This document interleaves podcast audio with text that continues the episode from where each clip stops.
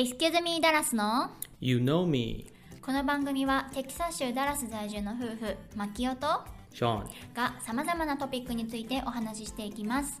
質問コメントなどはウェブサイト excusemedallas.com のお問い合わせフォームもしくは各 SNS ダイレクトメッセージにてお待ちしております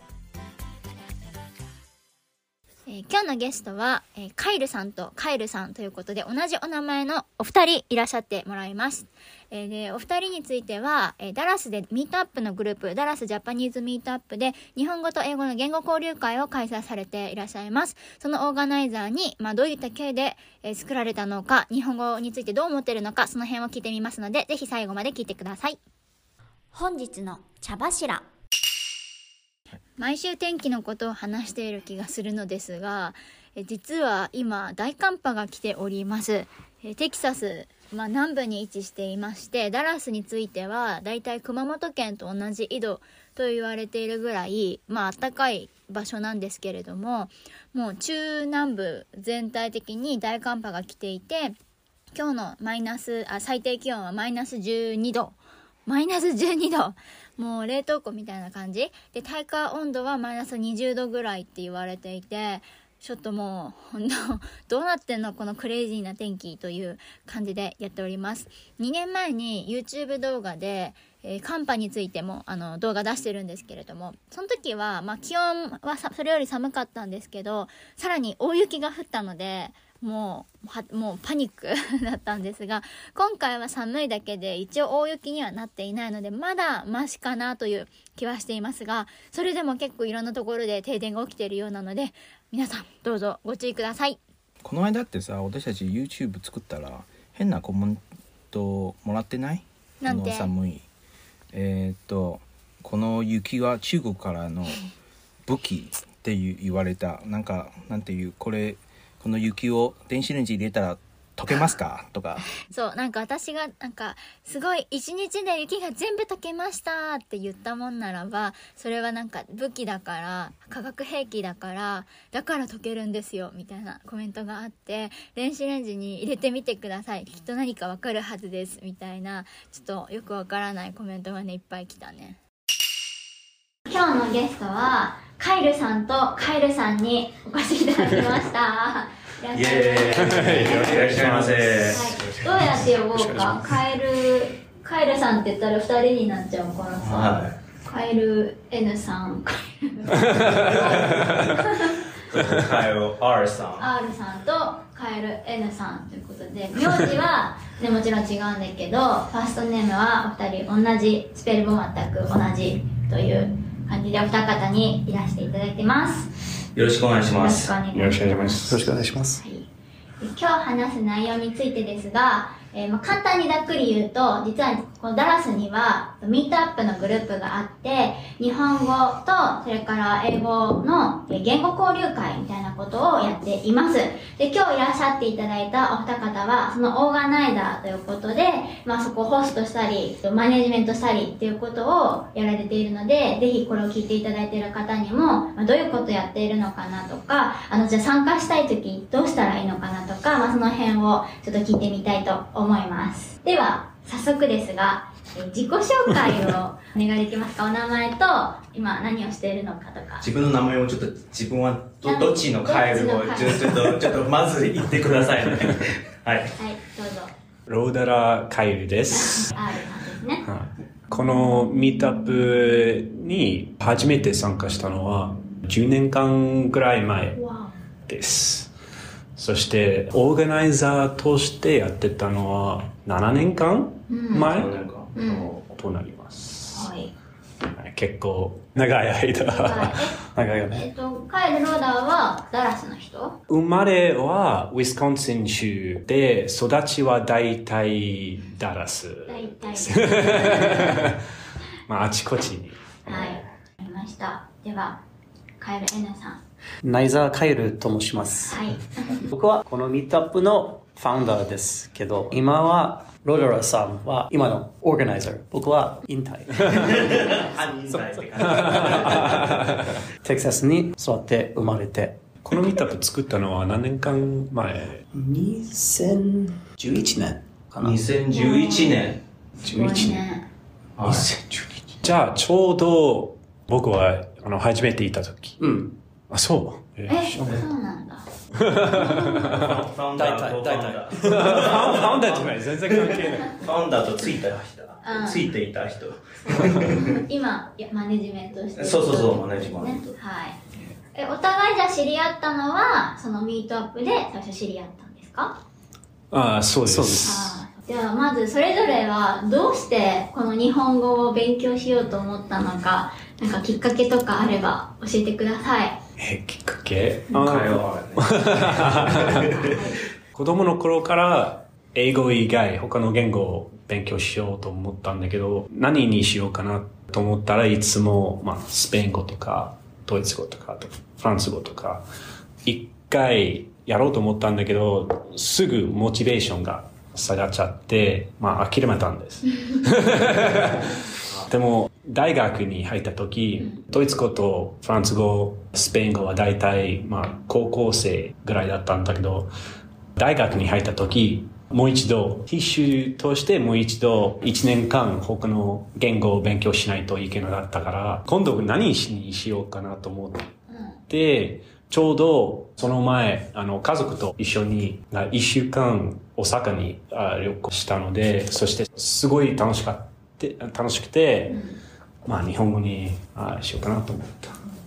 それがきっかけなんですね。まあきっかけす。ごいね、そんな、割とさ、そんなに深いあれじゃなくって、ちょっと旅行したから楽しかったからが、こんな10年も続いてるっていうのはね、なかなかないんですよねね、すごいよね。まあそしてその時は、まあそれは10年以上前。で、その時は日本は経済的に世界のナンバー2うん、当時は。当時は当時は？ナンバー2 ナンバでしーたうん。がが、はいだから、なんか、あ、せ専攻はビジネスだったから、まあ、ふさわしいと思って。うんうんうん。では、カエル N さん、ナイダーさんお願いします。僕のきっかけは、大体同じ。あの、子供の頃、フランス語を勉強したんだけど、僕はいい生徒じゃなかった。ですけど、あの、大学卒業後、僕の友達はジェットプログラムの英語の教師参加して、僕は日本に僕の友達と訪ねて、そのことはすごくおもし面白かった。その頃、あの、日本語を勉強のきっかけになった。そして、コミュニティコレッジで日本語を勉強始まった。うーん。え日本にいた時にどちらにいたんですか？宮城県のちっちゃい町。あの、いあのままず宮城で、あと福島。そうそう。2007年からあの僕もあのジェットプログラム参加した。最初は福島の会津地方に住んでました。そして、あ1年間東京あ杉並区に住んでました。そう、多分、これをね、聞いてる人もわからない人もいると思うんだけど、ジェットプログラムっていうのは、アメリカ人が日本に行って、日本の生徒たちに英語を教えるっていうプログラムだよね。はい合ってる？うん。そうそうそう。学校の、中学校？ここ？あ小学と中学校。へえ、小学校もなんだ。そして、その後、またアメリカに戻ってきて、ミートアップを始め始めた。そう作った。えうん。そうかジェミートアップの。きっかけ じゃあまあ今話が出たそのミートアップはまあじゃあ何をしているのかどうやってじゃあ参加したらいいのかとか。はい教えてください。普通に日本語を勉強してるアメリカ人と英語を勉強しようと思ってる日本人も集まって普通の雑談とか、うんじゃあ参加したい時はどうしたらいいんでしょう？ミートアップというアプリあで Alice Japanese English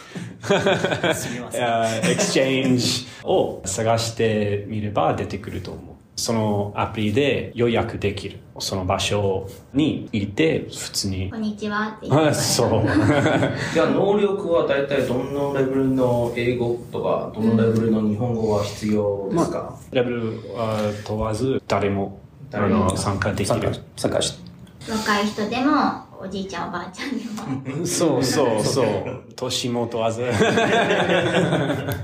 じゃあそのリンクはこの、えっと、番組の概要欄に貼っておきますので、えっと、ぜひチェックしてください。じゃあちょっとまた雑談に移って、それぞれの日本の好きな食べ物は何ですか？じゃあ、カエルローえー好きな食べ物？あーまあもちろん寿司とかラーメンとか。大体何でも好きだけど一番好きな好きなのは寿司かも。納豆じゃないの？じゃあ納豆じゃない。ションはも知ってる納豆は無理です。そう、納豆は食べれないと。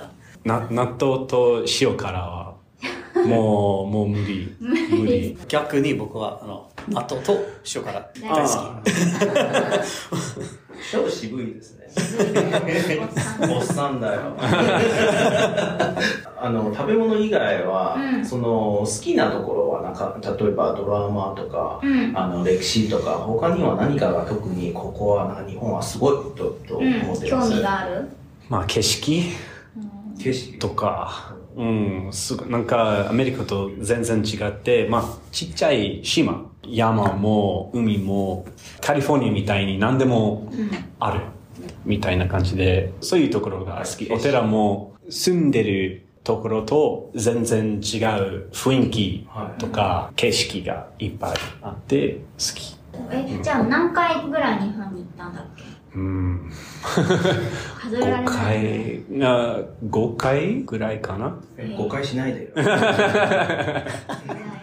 ショーン寒えーえじゃあまた来年も行きたいって思ってるの？あー思ってます。なんあー3月に行こうと思ってる。んまだ買ってないけど、んチケットはまだ高いです。僕も、あの、夏に多分、日本にの行くつもり、新しい赤ちゃんと一緒に。うんもうすぐ。おめでとうございますね。お父さん日本好きなところは、子供の頃、アニメと、あの、ゲーム。ACG ですね。そうそうそう。何 ACG? アニメ、コミックゲーム。そうそうそう、好き。えでしでした。あの、聞いたことないです。大人になって、あの、あ形式も大好き。うん日本の食べ物、やっぱり。と、歴史も面白い。こ詳しいですね。あのそうそうあの、海洋運の、なんか、日本の歴史について結構、今まで会ってた、その、海外の方は、うん。結構日本、ね、戦国史も一応してるし、まあ明明治維新とか、うん。それも漫画とかは関係あるんですか？それともなんか別になんか本を読んでます？本、本読んで、読んでました。そうそうそうそう。ノンフィクション好き。だから。博識だよね。レネサンスね。あとなんか最近見た、じゃあネットフリックスのテレビとか、なんか映画とかあります。か日本語の、うん。まあ、最近あアニメの方がああよく見てるんだけど、うん。でも Netflix だと一番最近見たのはあ多分テレスハウス結構好き。結構好きなの？うん。へえででもさ、あれってアメリカ人にとってはさ、どうなの？なんか、え、なんでここんな風にするの？みたいな感じに思うの？どういう面白さがあるの？何これって感じ。バチェラーとテラスハウスと比べたら。バチェラーは見たことないけど、Real World、アメリカ風、テラスハウスみたいな番組で、でも、ねあアメリカ風、あその人たちがもっと怒っちゃって、なんか、あ結果あ喧嘩にあなるのが結構多くて、ちょっと、引く？あーまあまあ、そう、そんなに面白くなかった。なんか、全部が作り話みたいな感じだった。ななんかそう。台本があはいはいあはい。ーそうそう、そういう感じが、そういう雰囲気が。テレンスハウスの方がもっとちょっと自然もうん、もっと自然。その喧嘩は喧嘩のためじゃ、あだけじゃなくて、本当にイライラして、ちょっと、リアルな。うん、そうそう。そして、お怒っても、すぐ、あ解決、あするから、なんかもうちょっと大人っぽくて、そして勉強にあなれる。そうですね。あえの、ー一応ね、教科書で学んだ日本語と、そういうリアリティショーの日本語は違うんじゃないですか？あーすごい違う。あ違う。あの、もう、ね、なんか聞き、な、慣れた？最初すぐ聞いたら。そのハウス、その家に住んでる人たちの日本語が優しかったけど、そのカメディアン？ああそっかそのホストあーホスト、ホストが はいすごい難しくて、あの、おい、うん、ツッコミもあるよねあ早いしね。早い、すんごい早い。今でも追いつけられない。お笑いって一番難しいもんね。そうですね、はい、じゃあこっちこちらのうん。うんさん。何か最近見た映画。Netflix で初めてのお使い。実は、あの、すぐにパパになり、あああ、そうか。み みんながちょっと泣い泣いちゃってる？え、何それ？あのその小さい子が元4歳とか5歳とかのちびっ子がお母さんにじゃあこれとこれ買ってきてねってお願いされて初めて一人でスーパーに行って買い物をするっていうリアリティショーなんだけどまあ子供にとっては本当に一人に行ってるんだけど実際は、まあ、すごい遠くからスタッフが見守って撮影してるっていう。あだから多分見た感じアメリカ人からしたらえなんでこんな小さい子が一人で外歩いてるのありえないってなるんだけど、実はすっごい遠くからスタッフが監視してるっていや、でもそれでもアメリカにはないと思う。そうだよねそうそうそうありがとう。だからこの間のあの、カンリーセントラルで子供じゃなくて彼氏にお使いにさせるというというエピソードがあった。え ーじゃあ、マキオさんもショーンも。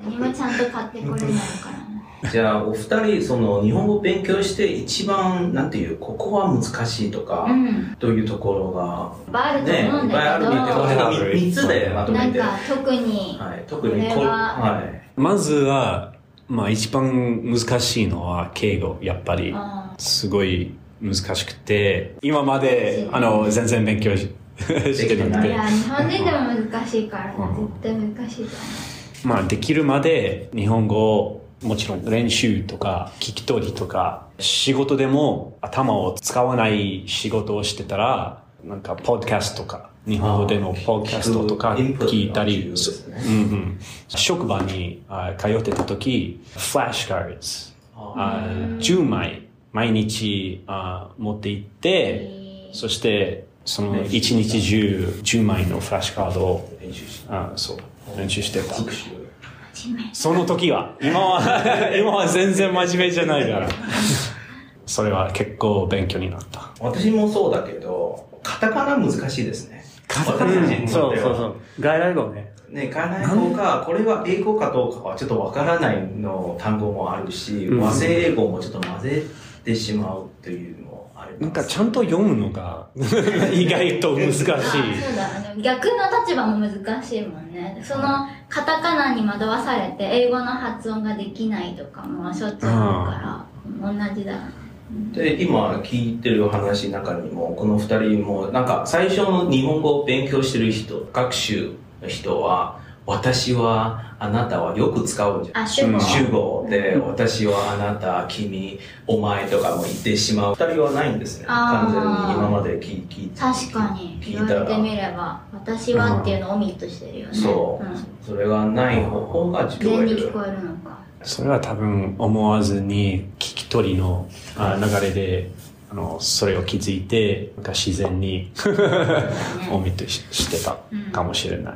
私たち、ね、水曜日はよくその記事とか読書会？そう読書会をややっててお二人もあの漢字結構読めるんですね、うんそれはどうしてですか？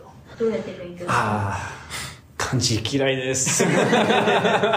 言った通り、職場に通ってた時、なんか10枚のフラッシュカード、そのフラッシュカードは漢字の。あフラッシュカードだった。その、その時は、まあ、6ヶ月間それを続けて、まあ結構読めるようにうんなったんだけど、まあそれで終わりだと思う。アイナイザーのなんか難しいところとかある？やっぱりあの漢字、うんすご難しい。頑張ります。えっと、敬語も難しいね。ね英語と、あの、え全然違う。なないい、ないよね。訳せないっていうのがあるもんね暗記ソフトも使ってるとあそうそうえーあ言いましたよね最近ああんまりですけど、あの、じゃあその時そう、その時。何暗記ソフトって？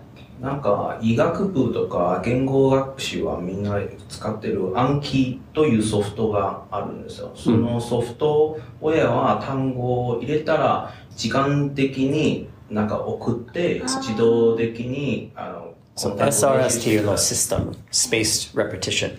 アプリ？あ、うん、そう。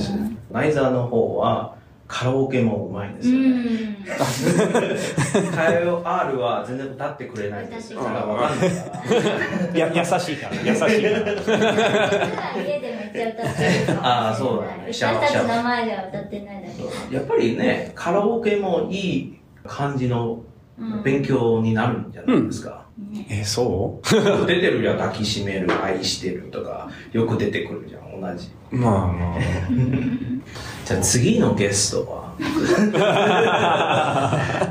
次のゲスト？おすすめの方。おすすめなんかあ推薦。あ推薦がありジーナとグレイス、ななん最近のそのジェットプログラムを最近書いてきた。あそう方です。うんうん。おそらく来週は難しいと思うんですけど来月ね来年以降はい、どこかで、えーそのジーナとグレイスさんもそう英語学習、うん。今回は。はい、という面で、えー出演していただけるよう交渉してまいりますので。あ宣伝したいことありますか？へえ。このグループのミートアップは毎週土曜日、レベルも問わず、投資も問わず、なんであ誰でも日本語を勉強したい人だったら、あぜひ参加してください。あ土曜日だけだけじゃないけど、あもう木曜日もあるんです。木曜日もレベル問わず、あ水曜日は中中華上か。中級中級中級ね中級、うんレベル以上。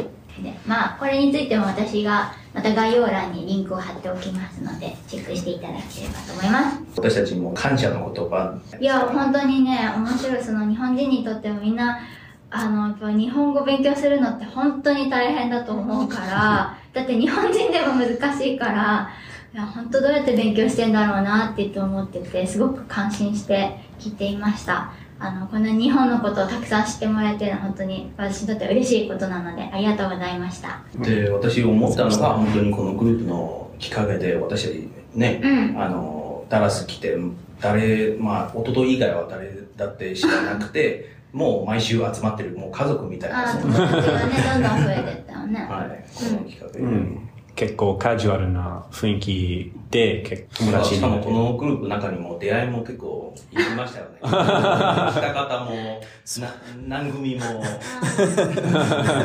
ダラスのテランスハウスと言えるかな。そこまでじゃないよ。で今日はありがとうございましたありがとうございます。エキズミーダラスの湯飲みでは様々な情報やアメリカ生活のことを Apple Podcast と Spotify でシェアしています。また YouTube、ブログエキズミーダラス .com 各 SNS を運営しておりますのでぜひこちらもチェックお願いします。それではまた次のエピソードをお楽しみに。